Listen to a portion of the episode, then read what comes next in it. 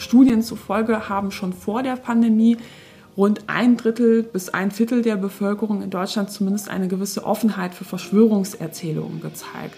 Spielfeld Gesellschaft, der Podcast. Spielfeld Gesellschaft ist eine Plattform, die Menschen und Ideen verbindet. Unser Ziel? Den gesellschaftlichen Zusammenhalt stärken. Eine Initiative der Niedersächsischen Lotto Sportstiftung. Herzlich willkommen zu einer neuen Folge. Wir starten heute mit unserem neuen Format Zoomcast, die digitale Alternative zum Podcast bzw. Vodcast. Unser erster Gast ist Katharina Nokun. Sie ist Autorin, Wirtschaftswissenschaftlerin, Politikwissenschaftlerin und eine echte Expertin, wenn es um Falschmeldungen oder Erzählungsmythen geht. Hallo Frau Nokun, schön, dass Sie Zeit für uns haben. Hallo. Würden Sie sich bitte einmal so vorstellen, dass man versteht, warum Sie Expertin für Falschmeldungen und Verschwörungsmythen sind? Hallo, mein Name ist Katharina Nokun. Ich habe Politikwissenschaften und Wirtschaftswissenschaften studiert und ich habe mehrere Bücher geschrieben, unter anderem zwei Bücher zum Thema Verschwörungserzählungen gemeinsam mit der Sozialpsychologin Pia Lamberti. Das erste Buch heißt Fake Facts, wie Verschwörungstheorien unser Denken bestimmen. Erschienen ist es 2020 und 2021 folgte dann der Ratgeber True Facts, was gegen Verschwörungserzählungen wirklich hilft. Sie würden den Begriff Fake News nicht nutzen. Warum? Mich hat tatsächlich geärgert, wie stark der Begriff Fake News Eingang gefunden hat in die deutsche Debatte. Weil wenn man sich anschaut, wo das herkommt, muss man ja sagen, das ist ein Begriff, der in den USA sehr stark auch von Donald Trump geprägt wurde. Und er hat diesen Begriff ganz anders benutzt, nämlich um seriöse Medien zu diskreditieren. Wenn es also Vorwürfe gab in Bezug auf Korruption, Missmanagement, Fehlverhalten, dann wurde gerne eben aus dem Trump-Lager unterstellt, dass entsprechende Medien, die Missstände aufgedeckt hätten, dass sie Falschmeldungen verbreiten würden, obwohl das tatsächlich nicht der der Fall war. Von daher würde ich eher von Falschmeldungen sprechen wollen oder von Desinformation. Hier auch der Unterschied nochmal zur Information. Von Falschmeldungen spricht man, wenn man gar kein, ja, gar kein Wissen darüber hat, ob dahinter eine Intention stand. Also ob jemand beispielsweise wusste, dass er eine Falschmeldung verbreitet. Wenn wir es allerdings mit Akteuren zu tun haben, die ganz bewusst Lügen in die Welt setzen, dann sprechen wir von Desinformation. Und ich finde diese Begriffe tatsächlich viel passender als Fake News. Mhm. Wenn man zurückblickt ähm, in die Geschichte, gab es ja schon immer Falschmeldungen. Gab es aber aus Ihrer Sicht in den letzten Jahren eine Entwicklung, die nochmal einen qualitativen Unterschied macht, vielleicht im Vergleich zu Falschmeldungen vor 50 Jahren?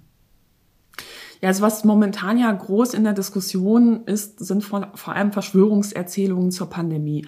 Und jetzt muss man sagen, naja, dass es Verschwörungserzählungen gibt und dass die sich auch in Krisen ganz besonders stark verbreiten oder scheinbar stärker verbreiten, das ist kein neues Phänomen. Also zu Zeiten der schwarzen Pest kursierten Verschwörungserzählungen, die antisemitisch waren, wo es hieß, Juden hätten die Brunnen vergiftet, das hatte ganz dramatische Folgen. Und wir dürfen ja auch nicht vergessen, dass dieses Narrativ einer angeblichen jüdischen Weltverschwörung zentraler Bestandteil der NS-Propaganda war. Von daher muss man sagen, das gab es schon vor dem Internet und das ist auch nichts Neues. Neu ist allerdings natürlich, dass heutzutage ähm, Akteure, die so etwas verbreiten, natürlich auch auf soziale Netzwerke zurückgreifen können, auf Messenger zurückgreifen können. Und das spielt es natürlich auch eine Rolle, wie diese Plattformen gestaltet sind. Ja, so ein Beispiel, je nachdem, was für Regeln YouTube macht, ähm, was für Videos ähm, empfohlen werden, nach welchen Kriterien, kann es eben sein, dass Leute sozusagen, die ein verschwörungsideologisches Video angeklickt haben, vielleicht aus Versehen oder aus Interesse, dann immer mehr davon vorgeschlagen bekommen. Ja, aber genauso könnte die Plattform ja entscheiden, ich mische da Faktenchecks zwischen. Das wird mittlerweile beim Thema Corona sogar gezielt gemacht.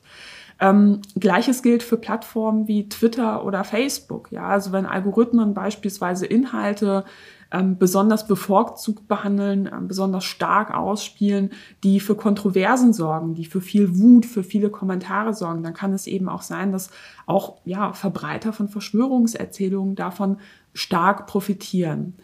Und interessant ist aber, dass viele Menschen so intuitiv das Gefühl haben, dass jetzt in der Krise zu Corona-Zeiten mehr Menschen an Verschwörungserzählungen glauben, als es vorher der Fall war.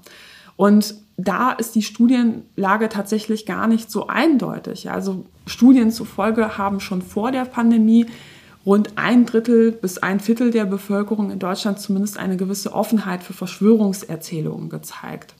Und der Unterschied war aber vielleicht, dass man darüber oft nicht gesprochen hat oder es wurde als ja, vielleicht eine Schrulligkeit wahrgenommen, die man aber auch nicht besonders problematisch fand. Ja, also solange man dann nicht über 9-11 oder das Thema Impfungen gesprochen hat, ähm, ja, gab es dann eben auch keine Diskussion zu diesem Thema. Und das Thema Impfung war eben auch noch nicht so akut. Und das hat sich natürlich radikal ähm, durch die Corona-Pandemie verändert, wo man beispielsweise, wenn man sich mit der Familie trifft, natürlich darüber spricht, äh, machen wir vorher Tests, ähm, halten wir Abstandsregeln ein, wie ist das eigentlich, nimmt ihr die Maßnahmen ernst oder nicht. Ähm, gerade wenn man jemanden hat, der zur Risikogruppe gehört in der Familie, kann das natürlich sehr schnell für Streit sorgen, wenn jemand einfach sagt, ähm, ja, ich glaube, Corona ist eine Verschwörung, das gibt's gar nicht. Hm. Jetzt haben Sie mehrere Begriffe genannt, die ich hier auf meinem Zettel auch stehen habe. Könnten Sie vielleicht sagen, ob es einen Unterschied gibt zwischen Falschmeldungen und Verschwörungsmythen? Und wenn ja, welchen? Und Zweite Frage gleich hinterher, vielleicht können Sie das in einem Schwung beantworten. Wie ist das Zusammenspiel zwischen Verschwörungsmythen und Falschmeldungen? Verschwörungserzählungen und Falschmeldungen sind erstmal unterschiedliche Dinge. Ja, aber es gibt eine gewisse Schnittmenge zwischen diesen Phänomenen. Bei Verschwörungserzählungen handelt es sich eher um ein komplexes Narrativ. Da geht man davon aus, ähm, dass, also es ist eine Annahme über die Welt, in der es heißt, es gebe eine Gruppe oder Menschen, die als mächtig wahrgenommen werden, ähm, die sich verschworen hätten, um wichtige Ereignisse in der Welt zu beeinflussen und damit eben auch Menschen gezielt zu schaden. Ja, und das Ganze im Geheimen. Das ist eine Verschwörungserzählung. Und eine Falschmeldung, das kann ja ganz unterschiedlich aussehen. Das kann ein Video sein, wo die Tonspuren manipuliert wurde. Das kann eine Statistik sein, ähm, die manipuliert wurde. Und das ist ja was ganz anderes als eine Verschwörungserzählung. Es gibt aber eben diesen Zusammenhang, dass Verschwörungsideologen ähm, häufig eben Falschmeldungen, Falschinformationen benutzen als vermeintliche Belege für ihre jeweilige Verschwörungserzählung. Von daher muss man sagen, dass diese Phänomene natürlich auch schon irgendwo zusammenhängen. Wenn ich das vereinfacht wiedergebe, in eigenen Worten, sind Verschwörungsmythen deutlich größere Konstrukte als Falschmeldungen. Sehe ich das richtig? Ja, also man kann sich das so ein bisschen wie ein Haus vorstellen, eine, ähm, ein Verschwörungsmythos. Ähm, ist sozusagen so ein großes Gebäude und das kann gut sein, dass dieses Gebäude eben auf einem Fundament fußt, wo ganz viele Falschmeldungen mit dabei sind. Und das ist eben der Zusammenhang, wie man sich das gut äh, bildhaft vorstellen kann. Mhm. Ähm, Sie haben vorhin erklärt, dass wenn ich zum Beispiel versehentlich eine Falschmeldung anklicke und mir das angucke, dass mir dann immer weitere vorgeschlagen werden, ich sozusagen in so einen Strudel gezogen werde. Was mache ich denn, wenn in meinem Umfeld Menschen tatsächlich in so einen Strudel gezogen werden? Wie gehe ich denn, ja, wie gehe ich damit um, wenn ich im Freundes- oder Bekanntenkreis Personen habe, die tatsächlich anfangen, Dinge wiederzugeben, die in Richtung Verschwörungsmythen, ja, oder Wiederholung von Falschmeldungen gehen? Hm. Ich würde auf jeden Fall dazu raten, nicht einfach wegzuhören und so tun, als hätte derjenige da nichts Problematisches gesagt. Denn wir wissen eben auch aus Gesprächen mit Beratungsstellen, dass Verschwörungserzählungen oft einen sehr starken Sog entwickeln können. Ja, also man gräbt sich sozusagen immer tiefer in so einen Kaninchenbauch ein, bis man irgendwo auch den Ausgang nicht mehr findet sozusagen. Und Oft steigen Leute mit einer ähm, ja, vermeintlich harmlosen Verschwörungserzählung ein oder mit so einem Graune, einem Gerücht und arbeiten sich dann sozusagen immer weiter bis zu immer extremeren Verschwörungserzählungen. Also platt gesagt, niemand steigt ähm, direkt mit so krassen Geschichten ein, wo es beispielsweise heißt, ähm, die NASA hat sich gegen uns verschworen und ähm, die Mondlandung hat nicht stattgefunden und die Erde ist eine Scheibe, sondern das ist oft so, dass Menschen erstmal vorher einen längeren Prozess durchmachen. Und wenn man so etwas bemerkt im Freundeskreis, dass jemand ja auch anscheinend ähm, sich auf Internetseiten beispielsweise rumtreibt, die nicht ganz so seriös sind, würde ich das auf jeden Fall ansprechen und erstmal versuchen herauszufinden, was glaubt derjenige konkret, woher hat er das und vor allem, wie lange glaubt er schon daran? Und da kann man so ein bisschen abschätzen, naja, mit was für einem Grad von Radikalisierung habe ich es eigentlich zu tun? Also es gibt auch diese Fälle, wo Leute einfach nur etwas aufschnappen, vielleicht nicht so viel Ahnung von der Materie haben, Falschmeldungen äh, nicht von seriösen Nachrichten unterscheiden können. Und da ist es mit einem Faktencheck womöglich schnell getan. Ja, und dann sagt die Person vielleicht auch sogar, danke, dass du mich darauf hingewiesen hast. Mein Gott, wäre das peinlich gewesen, wenn ich das weiter verbreitet hätte.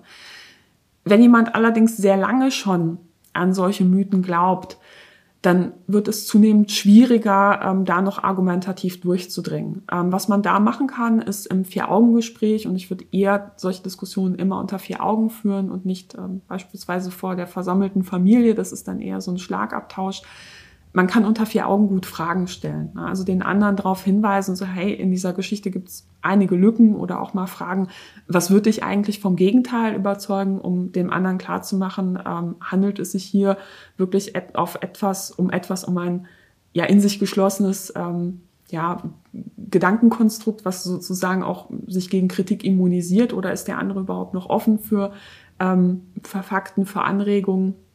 Und was aber Beratungsstellen eigentlich immer raten bei Fällen, wo jemand sich wirklich in etwas verrannt hat, ist, ähm, hören Sie auch irgendwann auf, inhaltlich zu diskutieren. Sie kommen einfach nicht mehr durch.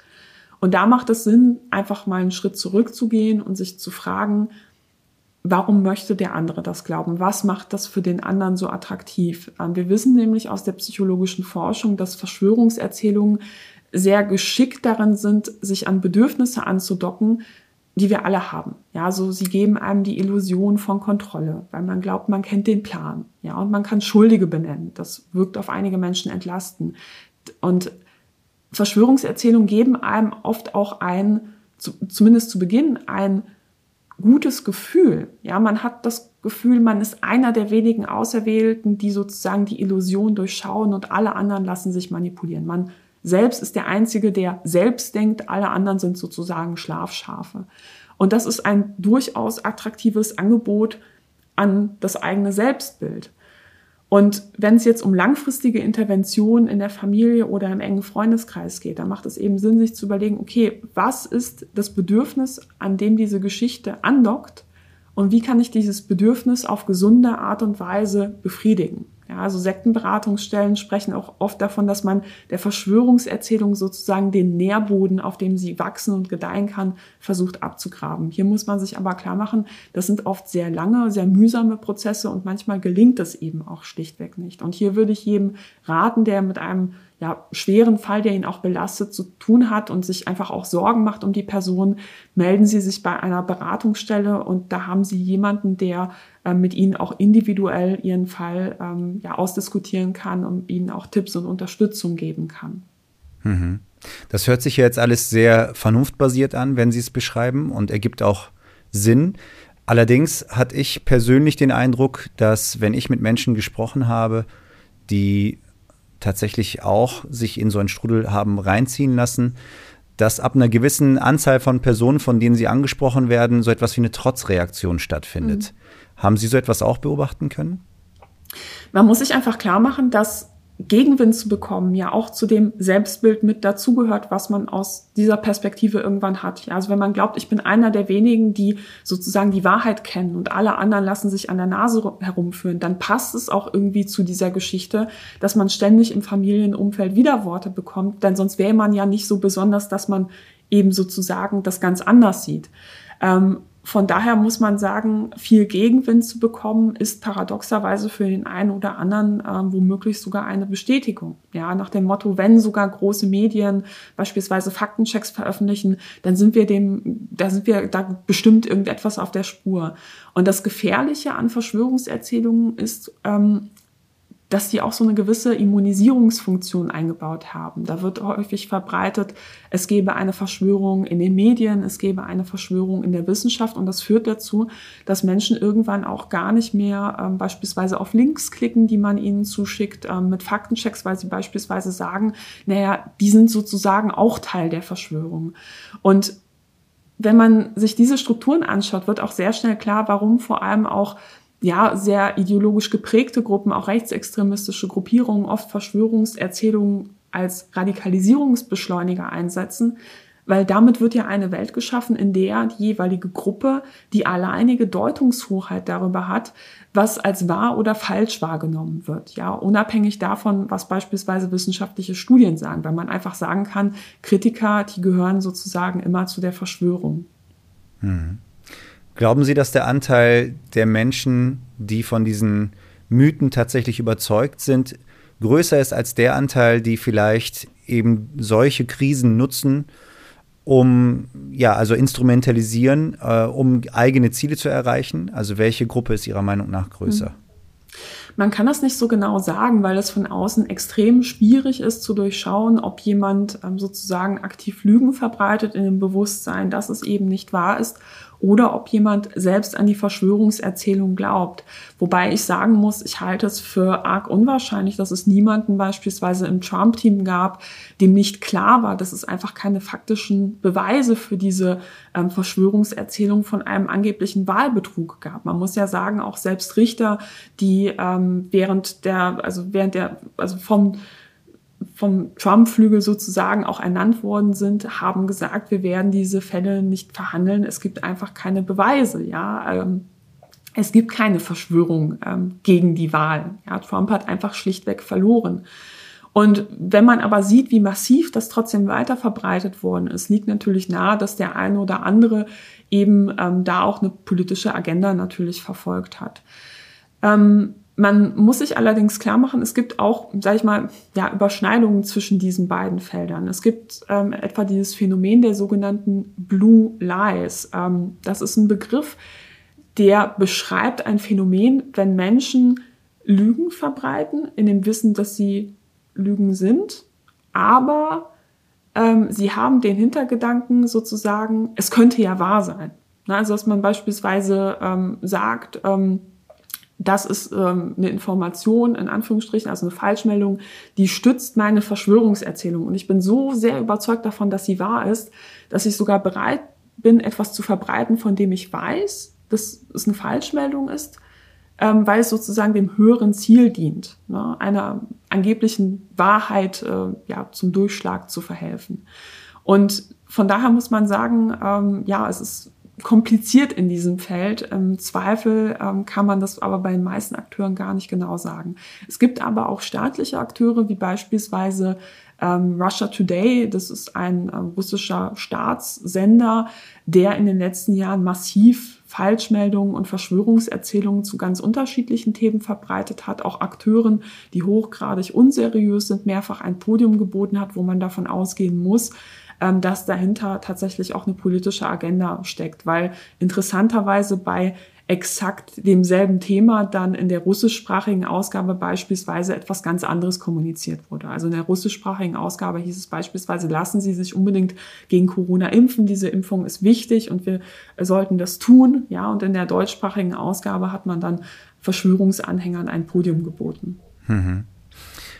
Ist es so, dass die Anzahl der Personen, die einer bestimmten, einem bestimmten Mythos glauben, dass die immer variiert oder gehöre ich, wenn ich einmal in die Gruppe äh, derer gehöre, die anfällig sind für solche Erzählungen, dass ich dann für alle Erzählungen anfällig bin?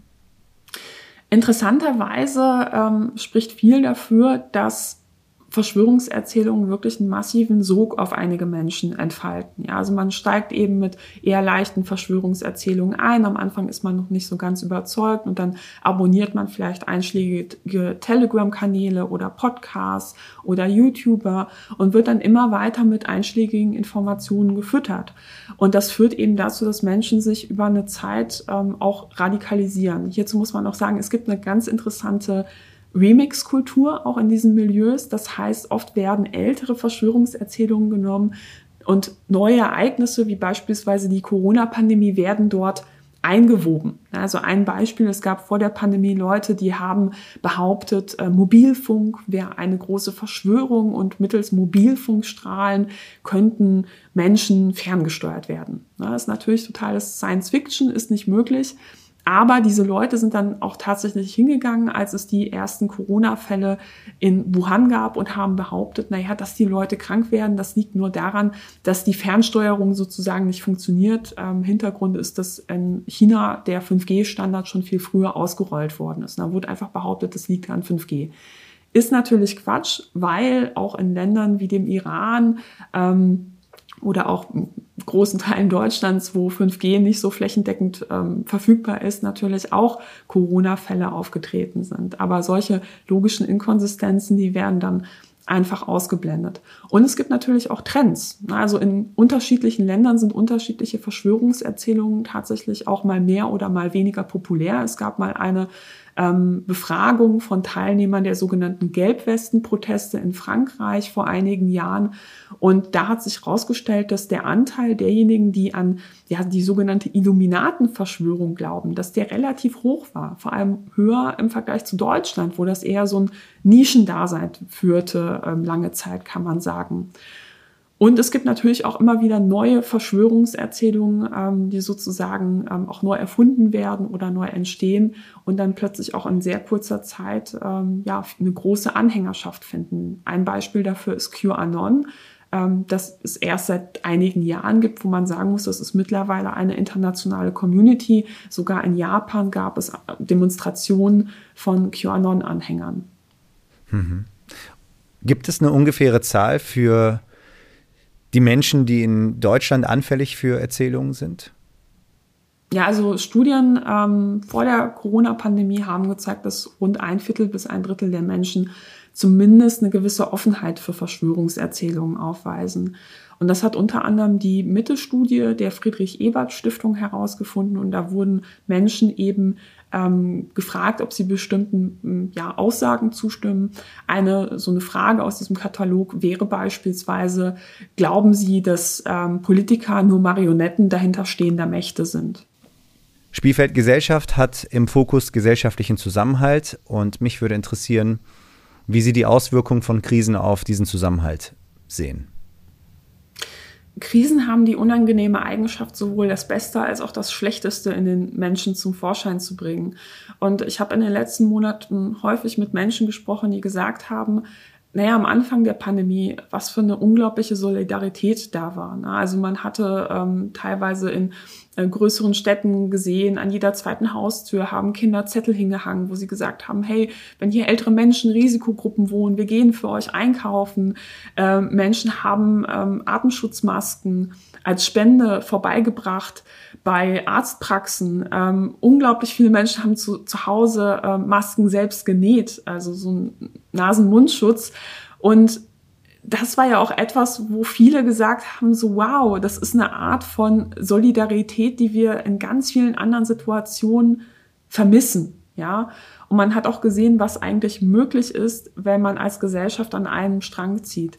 Ähm, was ich interessant fand, war vor allem, dass wir zu Beginn der Pandemie häufig darüber gesprochen kann, haben, naja, was können wir aus dieser Krise und dem Umgang damit lernen für den Umgang mit der Klimakrise, was ja auch eine historische Aufgabe ist, die nach wie vor nicht bewältigt ist. Und man muss ja sagen, man hat gesehen, dass es möglich ist, dass die Politik sozusagen ähm, ja eben auch den Ton angibt und einfach mal Entscheidungen trifft, die auch dazu führen, dass die Wirtschaft ähm, ja mit massiven Veränderungen konfrontiert ist. Und meine Wahrnehmung ist aber, dass es für viele Klimaaktivistinnen und Aktivisten momentan sehr frustrierend ist, einerseits zu sehen, naja, es wäre möglich, beispielsweise strengere Umwel Umweltauflagen zu machen. Es wäre möglich, ähm, viel stärker ähm, und viel schneller in grüne Energien zu investieren und diese Bereiche zu subventionieren und gleichzeitig es aber nicht gemacht wird. Und ähm, zu Beginn der Pandemie hatte ich noch die Hoffnung, dass vielleicht auch gewisse Impulse für einen besseren Umgang mit der Klimakrise daraus hervorgehen. Ähm, mittlerweile muss man aber sagen, wenn wir uns den Verlauf der Pandemie anschauen, ähm, sind meine Hoffnungen da deutlich weniger positiv leider. Sie haben ein sehr schönes Positivbeispiel gegeben mit den Masken, die genäht wurden. Sie sagten aber auch zu Beginn Ihrer Antwort, dass es ähm, dass Krisen auch dazu führen, dass die schlechteste Seite von uns zum Vorschein kommt. Vielleicht haben Sie noch mal ein Beispiel, was dann beide, mhm. beide äh, Aspekte einmal bespielt hat. Ich fand es ehrlich gesagt erschreckend, ähm, wie oft man in der öffentlichen Debatte doch gehört hat, dass beispielsweise vorgeschlagen wurde, na ja, wir können ja einfach die Risikogruppen sozusagen zu Hause einsperren und dann können alle anderen ihrem normalen Leben nachgehen. Hierzu muss man sagen, na ja, wenn man sich die Zahlen anschaut, muss man sagen, ein Drittel der Bevölkerung, mehr oder weniger, ähm, kann man eben im weitesten Sinne zur Risikogruppe gehören. Und das sind eben nicht nur die Älteren, ja, oder die ähm, Todkranken. Das sind halt auch Menschen, denen man es vielleicht nicht ansieht. Ähm, junge Frauen Mitte 20, die aber an Multipler Sklerose erkrankt sind und die nicht wissen, was macht diese Krankheit mit meinem nächsten Schub. Das sind auch Kinder, die ähm, schwer an schwerem Asthma leiden, für die es natürlich ein Problem ist, wenn man plötzlich sehr hohe Fallzahlen in der Kita oder in der Schule hat, weil sie dann sozusagen eben auch sich isolieren müssen und ähm, gar nicht mehr richtig am normalen sozialen Leben teilnehmen können. Und man muss sich einfach klar machen, dass wenn man sagt, wir lassen jetzt alle Maßnahmen sozusagen ähm, ruhen und ähm, ähm, drängen auch nicht weiter darauf, dass die Impfquote ähm, steigt, beispielsweise durch eine gute ähm, Impfkampagne, dann führt das eben dazu, dass bestimmte Menschen ja weiterhin im Lockdown bleiben, nämlich die Risikogruppen. Und das wird häufig nicht mitgedacht. Und meine große Sorge ist eben, dass solche Debatten eben auch zu einer großen Verunsicherung bei Menschen fühlen, wo man sich fragt, naja, bin ich Mensch zweiter Klasse, weil ich vorerkrankt bin?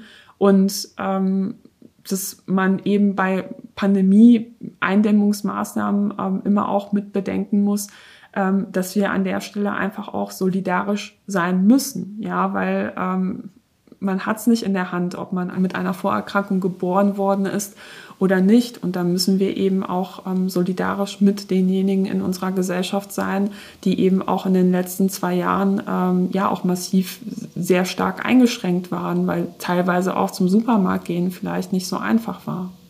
Ja. Wenn wir nochmal auf den Begriff Falschmeldung zurückkommen können, was kann man gegen Falschmeldungen tun? Was natürlich helfen kann, ist, sich darüber zu informieren, welche Maschen sozusagen von Verschwörungsideologen immer wieder angewendet werden. Was sind so argumentative Tricks, die in der Szene ähm, angewendet werden? Wie erkenne ich, ob ähm, Informationen seriös oder unseriös sind? Was sind vielleicht Dinge, bei denen ich stutzig werden sollte? Und es spricht viel dafür, dass es helfen würde, wenn der Umgang mit Verschwörungserzählungen auch beispielsweise in der Schule diskutiert werden würde. Weil man muss ja sagen, jeder von uns macht früher oder später mh, hm, damit seine Bekanntschaft, ob jetzt im Internet oder im Freundeskreis oder in der Yoga-Gruppe. Und dann hilft es doch zu wissen, wie erkenne ich sowas und vor allem, wie gehe ich auch damit um, wenn ich mir Sorgen um meine beste Freundin oder meine Mutter oder meinen Vater oder meinen Bruder mache. Und das fehlt mir momentan einfach, ähm, dass das viel stärker eben auch verankert ist ähm, im Bildungswesen.